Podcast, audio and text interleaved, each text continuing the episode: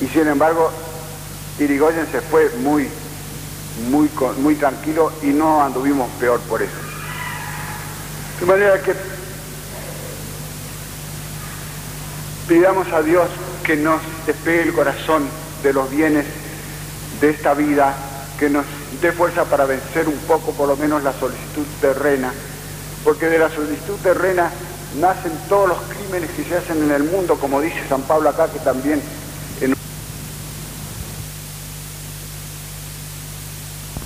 confianza, mansedumbre, temperancia y castidad. Los policías dicen que de todos los crímenes que se hacen, un cuarto se hace por el amor, o lo que llaman el amor, otro cuarto se hace por la ambición, y los otros dos cuartos, o sea, 500 gramos, se hacen por el dinero. De manera que ahí está ese ídolo aparentemente necesario para todos, aparentemente digno de veneración, que está haciendo todos los desórdenes que existen en el mundo, promoviendo todos los desórdenes que existen en el mundo. Y pidamos a Dios que nos, que los gobiernos y los almaceneros no nos ayuden demasiado a despegarnos del dinero y que aumente en nosotros la única palanca que es capaz de, de efectuar ese efecto, que es la fe en la providencia de Dios, inspirada en las cosas hermosas que hay en el mundo, los pájaros y los lirios, las cosas alegres y hermosas que hay en el mundo, que son como recuerdos de la bondad de Dios. Y aunque en el mundo hay cosas malas también que son como recuerdos de la maldad de Dios o del diablo, sin embargo parece que predominan en el mundo las cosas buenas por el hecho, por el simple hecho de que el mundo ha dudado hasta ahora. Si ha dudado hasta ahora de señal que hay más bienes que males en el mundo y que podemos confiar en la providencia de Dios que nos ayude a superar nuestros males y a evitar, digo, a, aumentar nuestros bienes.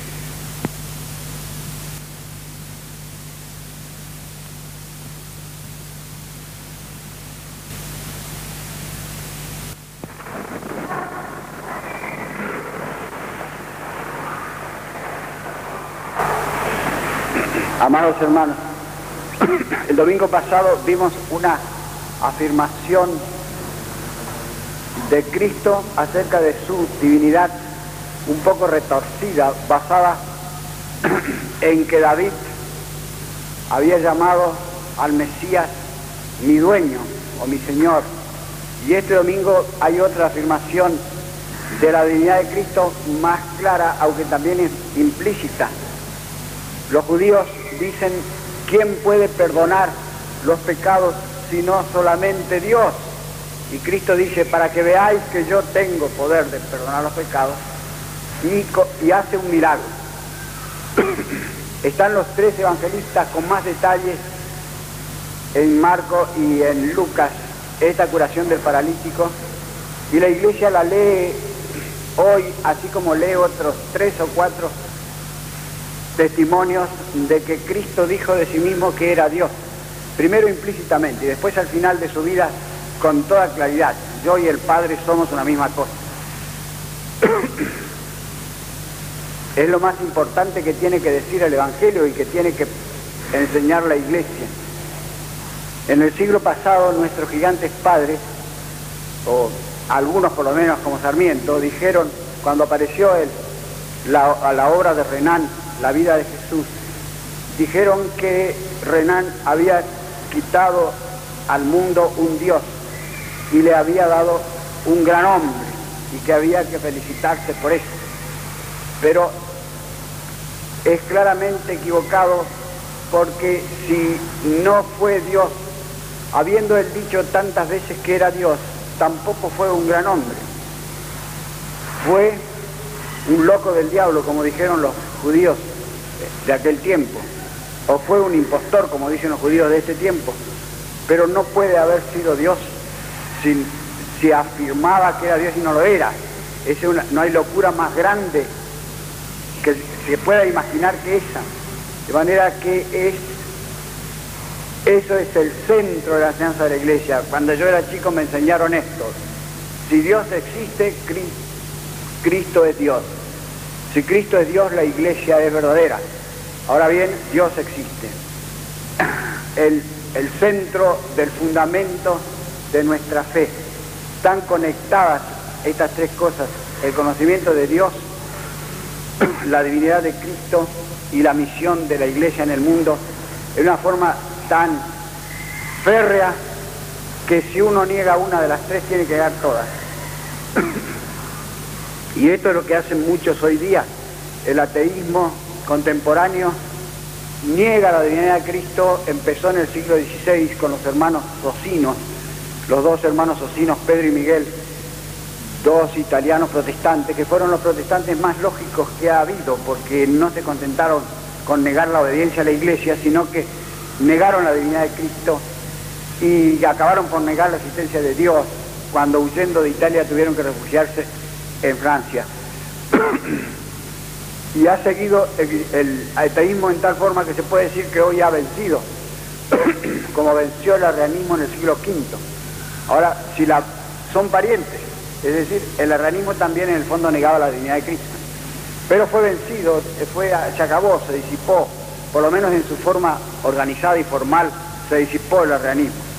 Puede que se disipe también el ateísmo contemporáneo y puede que no. Si se disipará o no, eso es lo que yo no sé, lo que quisiera saber. es la causa de todas las locuras y de todos los desórdenes del mundo. El ateísmo ataca la religión, ataca la moralidad y en el fondo ataca la misma razón humana. Hoy día los que entienden dicen que la razón humana está periclitando, está en crisis. Los que entienden de filosofía y de teología y de bellas artes dicen que hay una crisis en esas, en esas disciplinas que son las principales, una crisis terrible, pero todo el mundo se puede dar cuenta de que la razón está atacada por lo que ve alrededor suyo, por los espectáculos y por las, el desorden de la política, que los pueblos no se saben gobernar. El otro día uno me decía, pero ¿qué pasa? Eh, nosotros elegimos nuestros gobiernos y, y todos nos resultan malos. Y después hay que llamar a los militares que hagan una chirinada y echen al gobernador al que hemos elegido nosotros mismos. ¿Somos sonsos nosotros? ¿Qué pasa? En realidad, yo se puede poner en duda si nosotros elegimos nuestro gobierno. Lo que no se puede poner en duda es que suelen ser malos.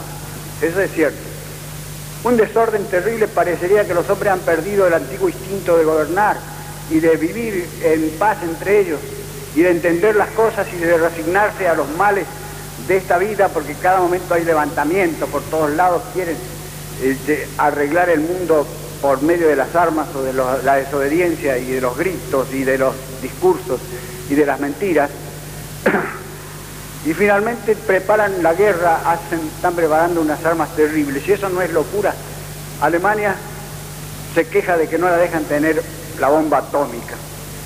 Y no debía dar gracias a Dios de que no la dejen tener la bomba atómica, no la dejan, no la dejan mm, no le dejan un instrumento terrible de hacer un enorme crimen, no se lo, quitan, casi debía dar gracias a Dios de estar contenta, pero se queja, quiere tener armas atómicas y en cierto modo, como los vecinos la tienen, impulsados por el miedo, no se puede negar que tienen alguna razón.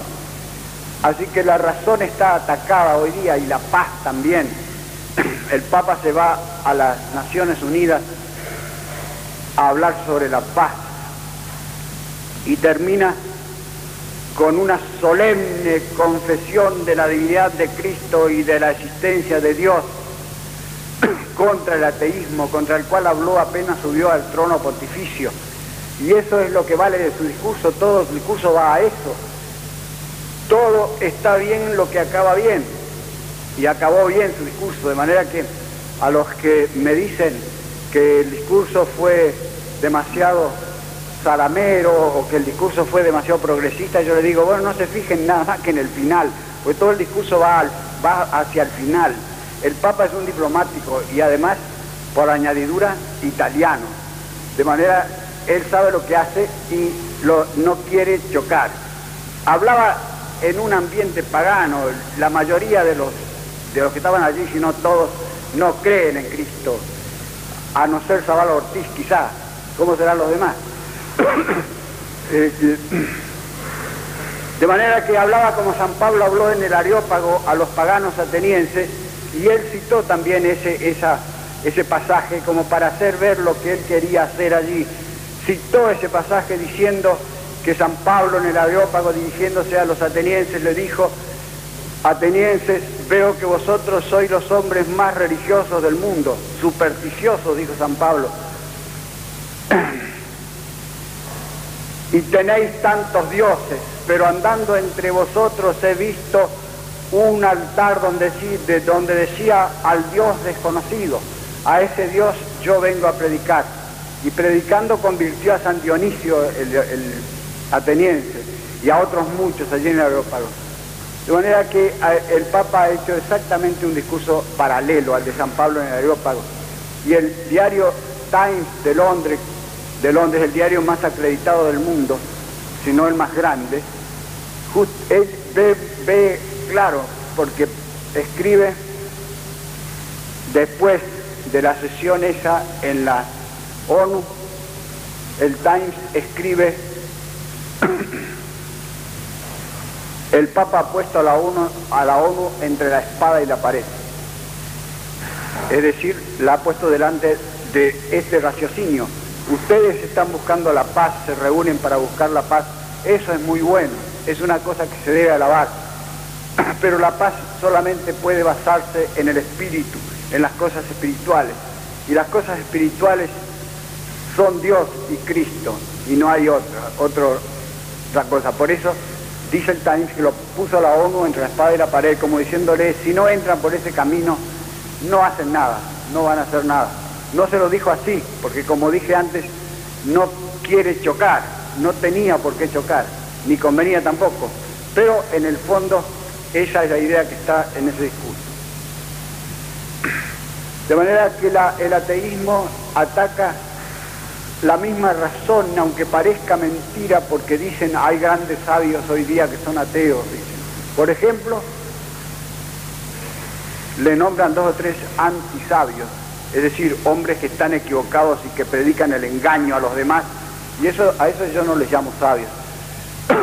Pero en el fondo ataca la rectitud de la razón, porque el primer conocimiento y la rueda catalina de todos los conocimientos es el conocimiento de Dios. Como dice la Escritura, el temor de Dios es el principio de la sabiduría. Y la sabiduría es el saber, el saber mejor, el único, el más importante para los hombres la sabiduría es el saber vivir y el saber salvar. Y eso, ese es el conocimiento que vale. Y si los demás no confluyen allí, puedes saber mucha medicina y puedes saber muchas matemáticas y puedes saber mucha economía política, como Freud, como Russell o como Carlos Marx, que son los que le citan a uno los ateos sabios. En el fondo no sabes nada. En el fondo eres un desdichado y sabes más que tú, el zapatero de la esquina. Y el macaneo argentino debe venir de eso también, de la falta de religión, de la, del enfriamiento de la religión aquí en la Argentina. Es una especialidad argentina, como ustedes saben, el macaneo, yo creo que somos la capital del macaneo en el mundo difícil que nos gane ninguno en ese campeonato del macaneo. Por algo se inventó esa palabra aquí. Dicen que en Suecia es peor que acá. No me consuela mucho que sea peor que acá. No sé si es peor que acá o no. No hay que, no hay que esforzarse mucho en buscar ejemplos, está lleno el, el macaneo. Yo me moriría si tuviese, si no tuviese Mm, la capacidad de tomarlo con humor, porque me moriría de, aflicción, porque las cosas feas afligen y el macaneo es una cosa fea, es una mezcla de, de audacia y de ligereza de cabeza junto con una cualidad buena, que es la viveza criolla. Las tres cosas forman ese, el macaneo. Hace unos días un amigo me mandó un libro que se llama Psicología de la viveza criolla, de un tal Malup o Mafup, que es un macaneo corrido el libro, porque es la psicología de la viveza arrabalera, no de la viveza criolla, sino la, ni siquiera de la viveza porteña, sino de la viveza arrabalera, de la viveza rea, es la, psicología esa. Y Borges ha dado cuatro conferencias sobre el tango y en la primera dijo que el tango, que es también una especialidad argentina, porque todo lo que hemos inventado en este mundo nosotros son el macaneo, el tango y la gomina. dijo que el tango había nacido en las casas malas, que era verdad eso que se ha dicho siempre, y que después los niños bien lo sacaron de allí y lo llevaron a París, y después desde París vino y se propagó por todas partes, y que hay que felicitarse de eso, que eso está muy bien, dijo al final. Eso también es macaneo. no es una gloria nuestra el tango. Aunque hay algunos buenos, este, ¿qué me importa? Hay algunos pocos tangos buenos que son los que se tocaban cuando yo era muchacho. Supongo que ahora porque soy viejo digo eso. y después una revista donde dan cuenta de una asamblea o convención hecha aquí en la Argentina, presidida por el premio Nobel Bernardo Usay, acerca de la contracepción o la natalidad controlada o la paternidad razonable, como decían allí, donde mm, dijeron que esas píldoras norteamericanas, entre otras muchas macanas, ¿no? que esas píldoras norteamericanas no hacen tanto daño como otros medios, como otras cosas. Y al fin terminaron por decir que el Papa estaba conforme con eso y que el Papa había dicho que sí, que era lícito el Papa no ha dicho nada. Y lo que es más de notar, el Papa no va a decir nada. Se va a callar la boca, no va a decir esta boca es mía. Y va a dejar a la iglesia en la posición en que ha tenido siempre. ¿Por qué? Y porque es fácil de prever. Ha reunido una comisión de expertos, de 55 expertos o peritos, posiblemente para ganar tiempo, para dar largas al asunto, y estos se han dividido entre sí en tres partes y no se pueden poner de acuerdo de ninguna manera, así que el Papa va a decir, bueno, el asunto no está madurado y va a dejar a la Iglesia en la misma posición en que estaba antes. Eso es lo que va a pasar, a pesar del Congreso presidido por Bernardo Say. ¿Y, cuál es la, la posición en que ha estado siempre la Iglesia? La posición que ha estado siempre la Iglesia es esta. Todas las cosas que son contra natura son ilícitas porque no somos dueños de nuestra natura, somos dueños de nuestra voluntad. Dios es el dueño de nuestra natura. Así que el suicidio, que es contra la natura humana, es un crimen. Y la homosexualidad, que es contra la natura, es un, es un crimen. Aunque no haga daño a nadie, aparentemente. Y la eutanasia, o sea, la muerte piadosa, o sea, el asesinato por caridad, es un crimen también. En el mes de abril pasado la revista Time de Nueva York trajo la narración de un suceso que puso a todos los yanquis en discusión, por lo menos a los pastores protestantes, que fue este, una mujer de 50 años llamada Dorotea Butch, se fue a ver a una amiga suya que estaba en un sanatorio llamada María Happer le pegó dos tiros en la cabeza y salió huyendo en un automóvil y cuando la alcanzó la policía se pegó otro tiro ella dejando un papelito que decía he matado a mi mejor y a mi única amiga para que no sufriera. Pues bien, eso no se puede hacer. Y los medios contraceptivos son contra natura. Y dicen, bueno, serán contra natura, pero la ciencia moderna va a inventar alguna algún medio que sea, que no sea contra natura. Y bueno, dice la iglesia, invéntelo y después veremos. Hasta ahora no se ha inventado. De modo que, para volver a nuestro evangelio, es menester que Cristo diga al mundo de hoy, levántate y anda. El mundo de hoy no está paralítico, más bien parece que tiene mal de zambito, baile de zambito que le llaman, pero el baile de zambito paraliza el cerebro. Pero primero tiene que decirle a Cristo, perdonados te son tus pecados, si no, no hay caso. Y para eso primero tiene que arrepentirse de sus pecados. El siglo pasado un gran poeta español dijo que rogó a Cristo que dijese al mundo levántate y anda. Y hemos de esperar y de rogar que sea así y hacer de nuestra parte lo que podamos. Arrepentirnos de nuestros pecados. Pero a lo mejor para poder decirle levántate y anda, es preciso que el mundo muera primero como Lázaro. No lo sé. Membiel dice que sí, que primero tiene que morir. No sé, no es, no, no me fío del todo. No lo sé. Esperemos que no, pero de alguna manera u otra es menester que Cristo diga al mundo levántate y alma y anda, y de alguna manera u otra lo va a decir.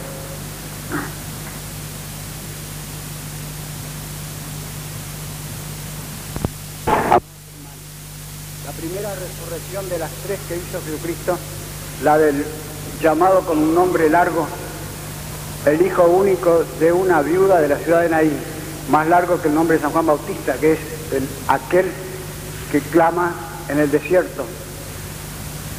Es tan sencillo y tan nítido este relato que no se sabe qué decir para comentarlo, porque cualquier cosa que se diga es inferior a lo que dice el relato escueto de Lucas. Si me pongo a decir cuán benigno es Jesús, mirad cuánta amabilidad y cuánta benignidad tiene el Salvador, como el padre Galerani en su libro Jesús Amable que nos hacían leer en el noviciado.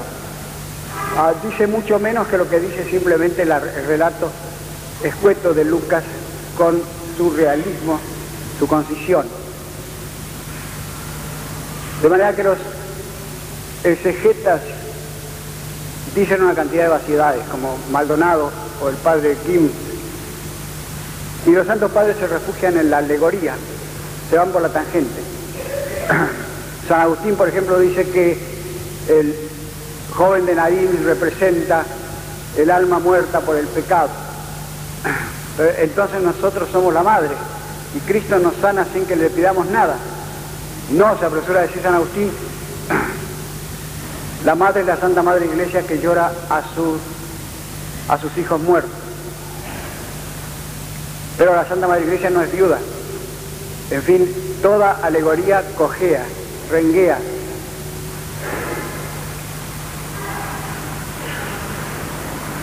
Esto de la muerte del alma, de la, de la muerte segunda, del pecado mortal o mortífero, son metáforas, maneras de decir. Desde luego son metáforas, pero responden a una realidad muy importante, que es la gracia, nuestra alma vive por la gracia. Hay dos vidas en, el alma. Una es la vida natural, otra es la vida sobrenatural.